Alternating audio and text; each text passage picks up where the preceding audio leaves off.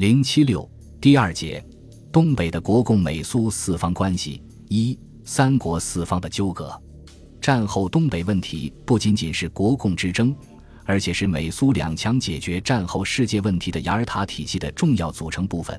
因此，它和当时的国际形势以及美苏两强的角力有着极为密切的关系。在一段时间内，东北成为国共美。苏三国四方之间互为联系、互相争夺的大舞台，国共东北之争离不开美苏之争的大背景。雅尔塔会议时期的美苏妥协气氛，决定了有关东北的战后安排。自罗斯福逝世后，美国政界对其与苏妥协的政策颇有微词，美苏关系开始变冷。极致战后。两大国间的合作因为缺少了共同的敌人而失去了当初的动力，利益与意识形态的差别开始凸显出来，冷战的阴云在凝聚。无论是美苏妥协还是美苏冲突，对他国尤其是弱国的影响都非同寻常。国际政治的冷酷是毫不留情的。雅尔塔会议后，国民党利用美苏的妥协，争取了两强对自己的支持，而面对战后的美苏矛盾。国民党在拉住美国的同时，必然失去苏联。由于苏联在东北举足轻重的作用，国民党接收东北的失败便在情理之中了。中苏条约签订后，苏联起初对国民党表示了友善态度，表现之一是苏联对国共谈判的支持，国民党也因而对顺利接收东北持有信心。然而时间不长，情况便发生了变化。首先是美国独占日本，排斥苏联，使苏联很不满意。接着，在九月美苏英法中五国外长伦敦会议上，美苏在管制日本的问题上发生争执，会议不欢而散。在此背景下，美军在中国沿海登陆。接着，国民党提出由美舰运输军队在大连登陆的计划，自然使苏联猜疑美国是否企图插手东北，因而坚决反对。马林诺夫斯基在其后与熊式辉的会谈中也一再提及美军舰运输问题。国民党决策者很快体会到其中的奥妙。王世杰认为，苏联的态度半因中控问题，半因美苏计舰不睦，而我运军赴大连将用美舰也。张家敖认为，这是苏联对于我方借助美国力量运送军队入东北之不满。更显见苏联不愿见美国势力侵入东北。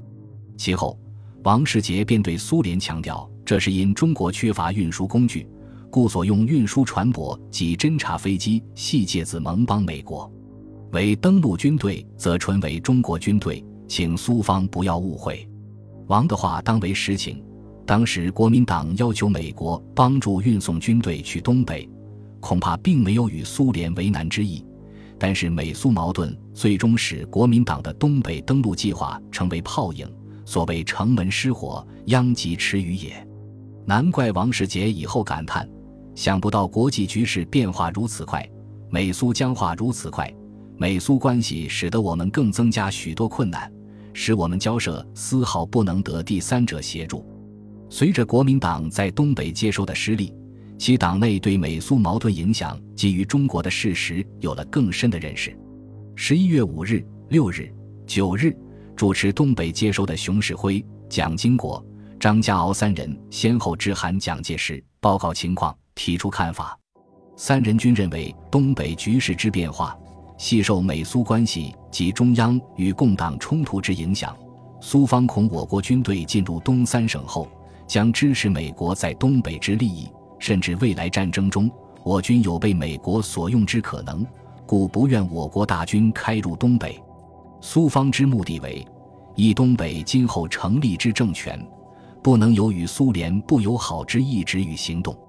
二，阻止美国染指东北，断绝中国以夷制夷之观念。三是中央不能在关外有雄厚之武力，至少使八路军可在关外立足。这样的分析大体符合当时的事情。然而，如果照这样的逻辑推理，国民党如要顺利接收东北，便要走联苏输美、甚而反美之路，这无异于要国民党脱离其执政二十年的基本轨道，在当时是完全不可能的。国民党虽然认识到东北问题受到美苏矛盾的影响，但在处理上则沿袭了以往的一贯做法，首先求助于美国，也就是苏联及其不满的以夷制夷。国民党这样做有历史与现实两方面的基础。就历史而言，美国对东北一直有着浓厚的兴趣，还在本世纪初，美国便极力想打入东北这块俄日两国的传统领地。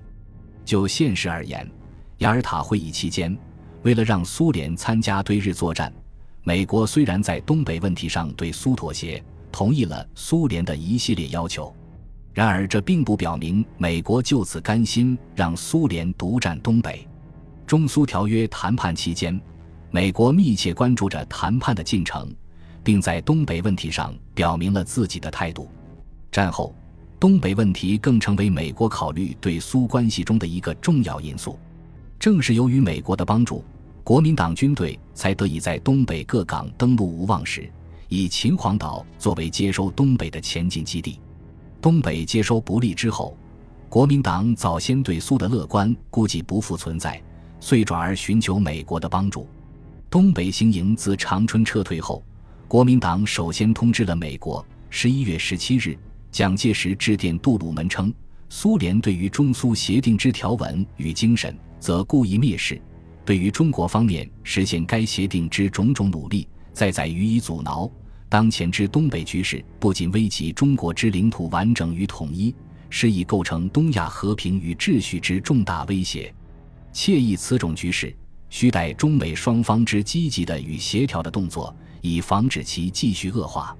二十二日，蒋又致函杜鲁门，告以于之决心，为立即撤退业已前往满洲之中央官员，并延缓进入该有争议之地区。将在函中提出增运五个军赴华北，紧急欲请贵国早日供给达成此重要任务所需之船只。蒋还要王世杰随时将中苏交涉情况报中国战区参谋长魏德迈，以便其贡献意见。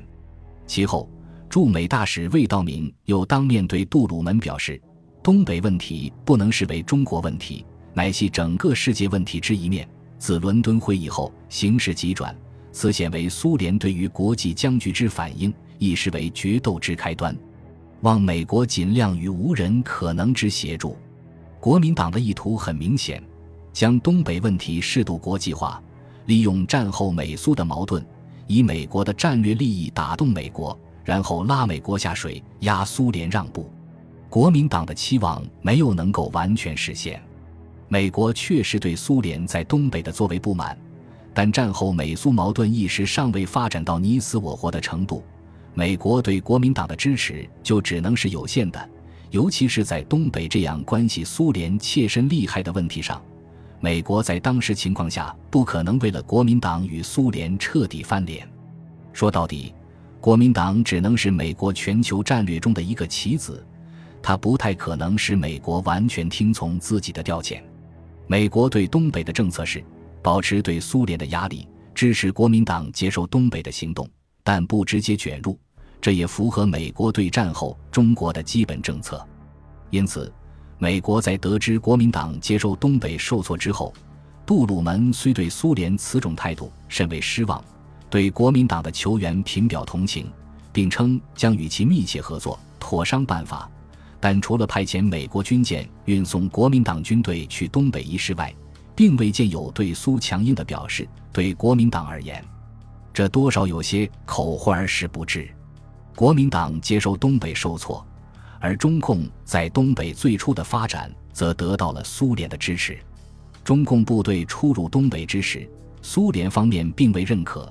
为了照顾苏联的立场，中共指示所有进入东北的部队不要声张，不要在报上发表消息，不要勉强与红军做正式的接洽与联络，亦不要请求红军给我帮助。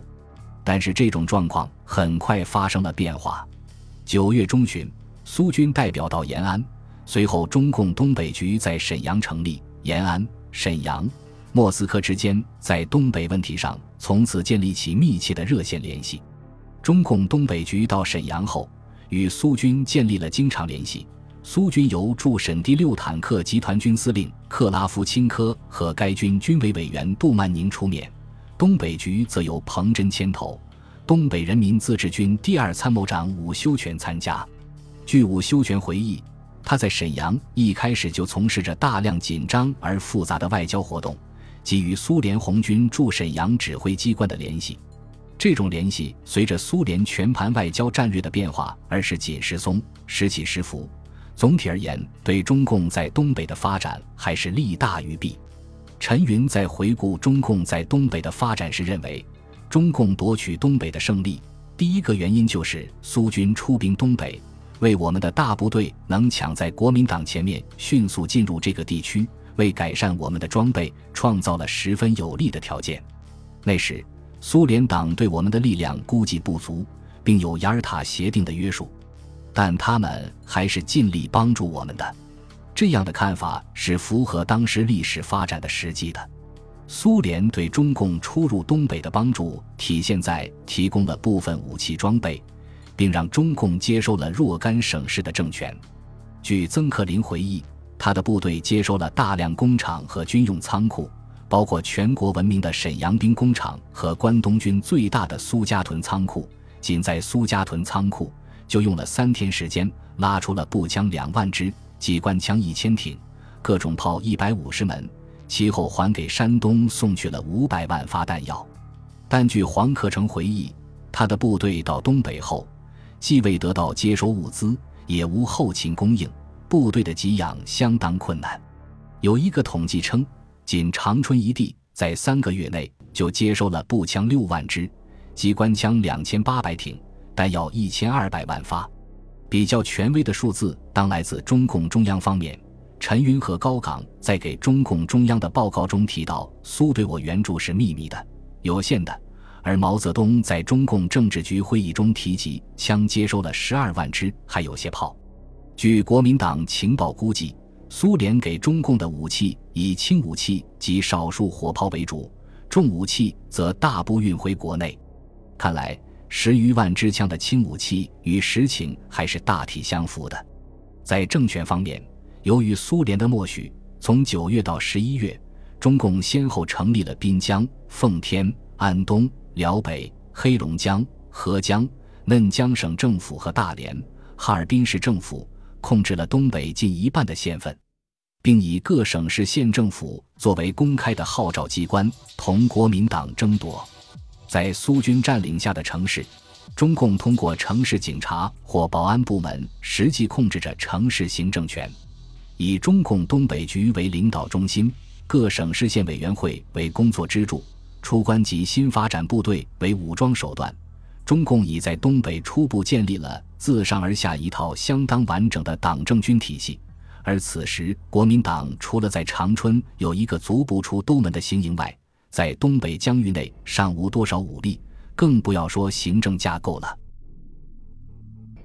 本集播放完毕，感谢您的收听，喜欢请订阅加关注，主页有更多精彩内容。